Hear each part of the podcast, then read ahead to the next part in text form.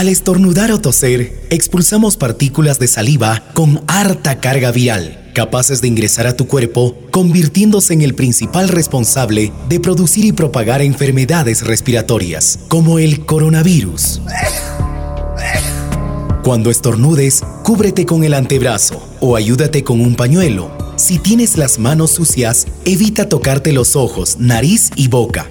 Lávate con abundante agua y jabón durante 20 segundos y evita el contacto con personas que tengan síntomas de infecciones respiratorias.